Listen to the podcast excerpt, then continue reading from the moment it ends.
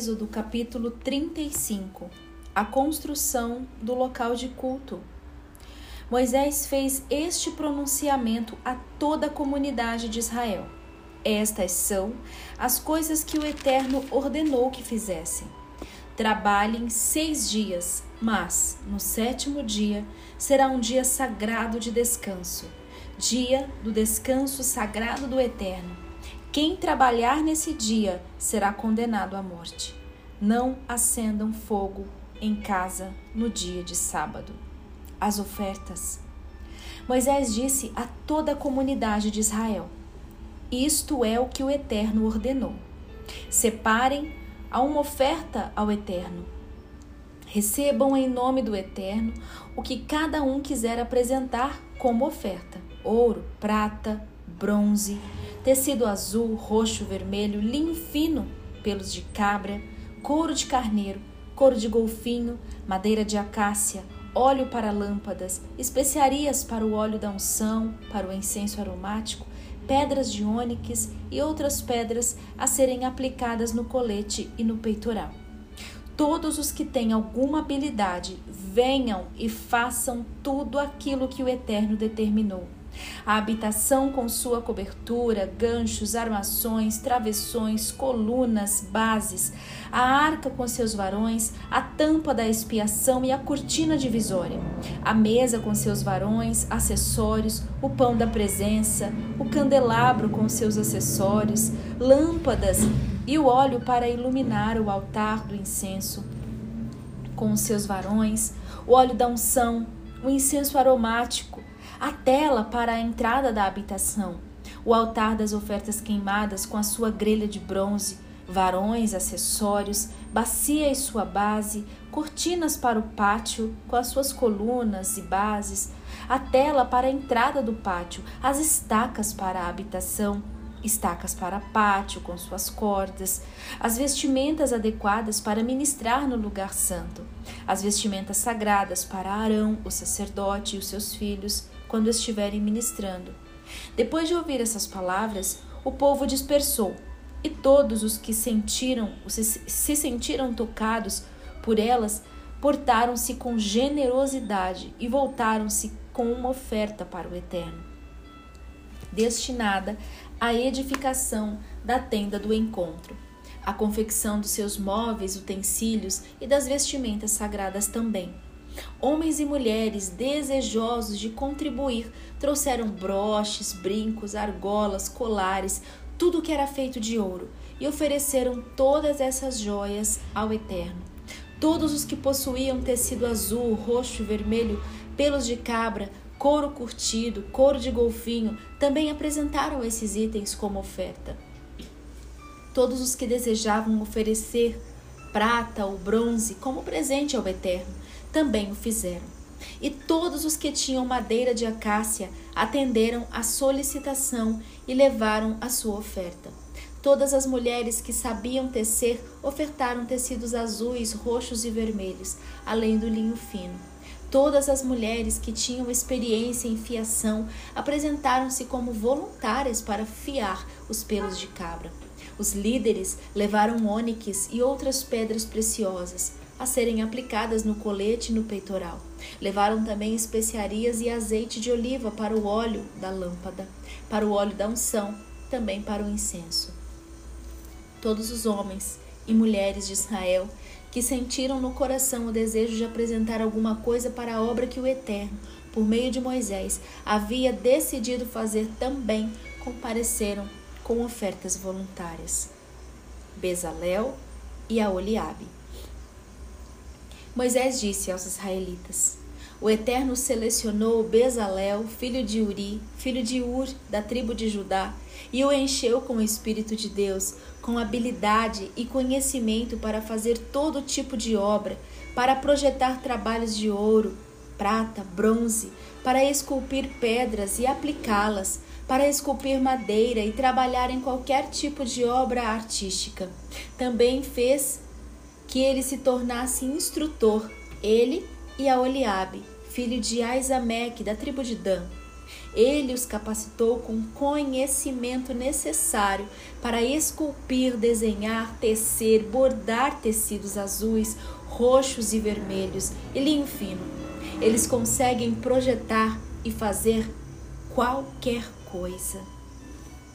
Êxodo, capítulo 36. Bezalel e Aoliabe devem agora iniciar o trabalho, com todos os outros que receberam do Eterno capacidade e conhecimento para fazer tudo aquilo que se relaciona com adoração no santuário, conforme ele ordenou. Moisés convocou Bezalel, Aoliabe e todos aqueles que o Eterno havia dotado de habilidade para trabalhos manuais. Eles estavam ansiosos por começar a se envolver no trabalho. Moisés entregou a eles todas as ofertas que os israelitas haviam trazido para a construção do santuário, e manhã após manhã o povo continuava trazendo suas ofertas voluntárias. Até que um dia, os artesãos que trabalhavam na construção do santuário procuraram Moisés e o informaram: O povo está trazendo mais que o necessário para a obra que o Eterno nos mandou fazer. Então, Moisés mandou que se divulgasse o seguinte aviso no acampamento: Homens e mulheres, parem de trazer ofertas para a construção do santuário. O povo recebeu ordem para deixar de trazer ofertas. O material arrecadado já era suficiente para a obra. Na verdade, estava sobrando material. Que bênção! As peças de tapeçaria. Então, os habilidosos artesãos concluíram a habitação com dez peças de tapeçaria confeccionadas com linho fino trançado, os tecidos azuis, roxos, vermelhos, enfeitados com querubins. Cada peça de tapeçaria media 12 metros e 60 centímetros de comprimento por 80 de largura. Formavam um conjunto com cinco peças e depois outro com mais cinco restantes. Foram feitas laçadas de tecido azul ao longo da borda da tapeçaria do lado externo do primeiro conjunto, o mesmo acontecendo com a tapeçaria do lado externo do segundo conjunto. Fizeram 50 laçadas em cada peça, e as laçadas ficavam uma de frente para outra. Fizeram também 50 colchetes de ouro, juntaram as peças de tapeçaria de modo que a habitação formasse uma só estrutura. Em seguida, fizeram tapeçarias de pelo de cabra para a cobertura da habitação, onde é, 11 peças ao todo, cada uma media 13 metros e meio de comprimento por 1 metro e 80 de largura. Fizeram um conjunto com cinco peças e depois outro com as seis restantes. Havia 50 laçadas ao longo da borda da última peça e 50 ao longo da borda da peça de união. Fizeram também 50 colchetes de ouro e os prenderam nas laçadas, ligando a tenda como um todo.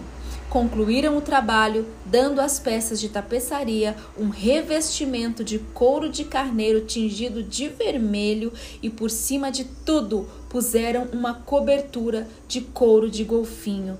Você consegue visualizar isso na tua mente? A estrutura. A habitação recebeu uma estrutura de chapas verticais de madeira de acácia.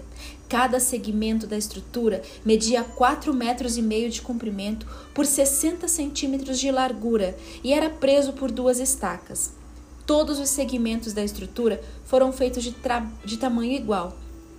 20 armações para o lado sul da habitação, contendo 40 bases de prata para receber os dois encaixes encaixes de cada um dos 20 segmentos. Essa formação foi repetida no lado norte e fizeram seis armações na parte de trás da habitação, voltada para o oeste, acrescentando outras duas para os cantos da parte de trás. As duas armações de canto tinham o dobro da espessura eh, de alto a baixo e se encaixavam numa só argola, oito armações ao todo, com 16 bases de prata, sendo duas debaixo de cada estrutura. Fizeram também travessões de madeira de acácia, cinco para armações de um lado da habitação, cinco para outra, voltado para o oeste. O travessão central ia de uma extremidade à outra e passava pelo meio das armações.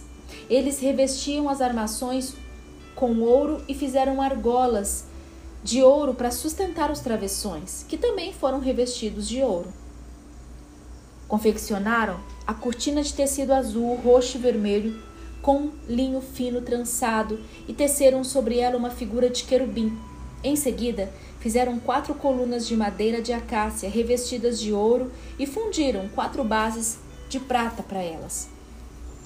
Confeccionaram também uma tela para a porta da tenda, com tecido azul, roxo, vermelho, linho fino trançado com bordados. Ela foi ajeitada sobre uma estrutura de cinco colunas de madeira de acácia revestidas de ouro. Havia ganchos de ouro na estrutura para pendurar a tela e cinco bases de bronze para as colunas. Êxodo, capítulo 37 A arca. Bezalel fez a arca de madeira de acácia medindo um metro e dez centímetros de comprimento, 60 centímetros de largura e 70 centímetros de altura. Revestiu-a de ouro puro por dentro, por fora, e fez ao redor uma moldura de ouro. Fundiu quatro argolas de ouro, prendendo-as aos quatro pés, sendo duas argolas de um lado, duas do outro. Fez também varões de madeira de acácia, revestiu com ouro e os introduziu nas argolas, dos, nas laterais, para transporte. Em seguida, fez uma cobertura de ouro puro para a arca, a tampa da expiação, que media um metro e dez centímetros de comprimento por 60 centímetros de largura. Com ouro batido, esculpiu dois querubins com asas para as extremidades da, da tampa da expiação, posicionando um anjo numa ponta e outro anjo na outra ponta. Os dois formavam uma só peça com a tampa, os anjos tinham as asas estendidas e pareciam pairar sobre a tampa da expiação, um de frente para o outro, mas olhando para baixo, na direção da tampa. A mesa. Ele fez a mesa de madeira de acácia, medindo 90 centímetros de comprimento, 45 de largura e 60 de altura. Revestiu-a com ouro puro, aplicando ao seu redor uma moldura de ouro Fez por toda a sua volta uma borda de quatro dedos de largura, com um arremate de ouro em torno dela. Também fundiu quatro argolas de ouro para ela, prendendo-as às pernas da mesa, em paralelo com o tampo, para servir de encaixe aos varões usados no transporte. Ele fez varões de madeira de acácia e os revestiu com ouro para o transporte da mesa. Os utensílios da mesa eram de ouro puro, os pratos, tigelas, potes, jarras usadas para derramar ofertas. O candelabro. Ele fez de ouro puro e batido um candelabro com hastes e braços, taças, botões e pétalas, tudo formando uma peça só. O candelabro tinha seis braços, três de um lado, três do outro, três taças em forma de flor de amêndoa com botões e pétalas num braço, três no braço seguinte e assim por diante, em todos os seis. Na haste principal do candelabro havia quatro taças em forma de amêndoa, com botões e pétalas, cada botão saindo de cada par dos seis braços. O candelabro inteiro, com seus botões e hastes, formavam uma única peça de ouro puro e batido. Bezalel fez sete candelabros como esse, com seus apagadores, tudo de ouro puro. Ele usou uma barra de ouro puro de 35 quilos para fazer o candelabro e seus acessórios. O altar do incenso. Ele fez um altar quadrado de madeira de acácia para queimar incenso, medindo 45 centímetros de cada lado e 90 de altura. As pontas do altar do incenso formavam uma só peça com ele. O altar foi revestido com ouro puro, a parte de cima, laterais e pontas. Em torno dele foi feita uma moldura de ouro com duas argolas, também de ouro, abaixo da moldura. Ele pôs as argolas em lados opostos para receberem os varões que seriam usados no transporte do altar. Os varões foram feitos de madeira de acácia e revestidos com ouro. Preparou também pelas mãos de um perfumista o óleo sagrado, da unção e o incenso puro e aromático é uma riqueza de detalhes. E eu vou mandar aqui a foto do, da tenda da habitação, uma ilustração para que a gente possa ir visualizando, né? Quantas vezes você deve ter lido essa passagem e pulado? Mas resista, por mais que seja muito detalhe, muita medida, é muito centímetro. Nesta leitura, nesta tradução, a, as medidas foram convertidas para as medidas que nós usamos aqui no nosso país. Então tá muito mais fácil da gente visualizar, da gente mentalizar o tamanho né, da, das hastes, o tamanho do altar, o tamanho da arca da aliança. Não deixe que a nossa mente coloque pensamentos e sentenças sobre a palavra dizendo que é muito complicado. Se atente, se atente aos detalhes. Nada na palavra de Deus é por acaso. Há todo um, um propósito e um sentido em cada medida aqui. Sigamos e amanhã capítulo 38 do livro de Êxodo.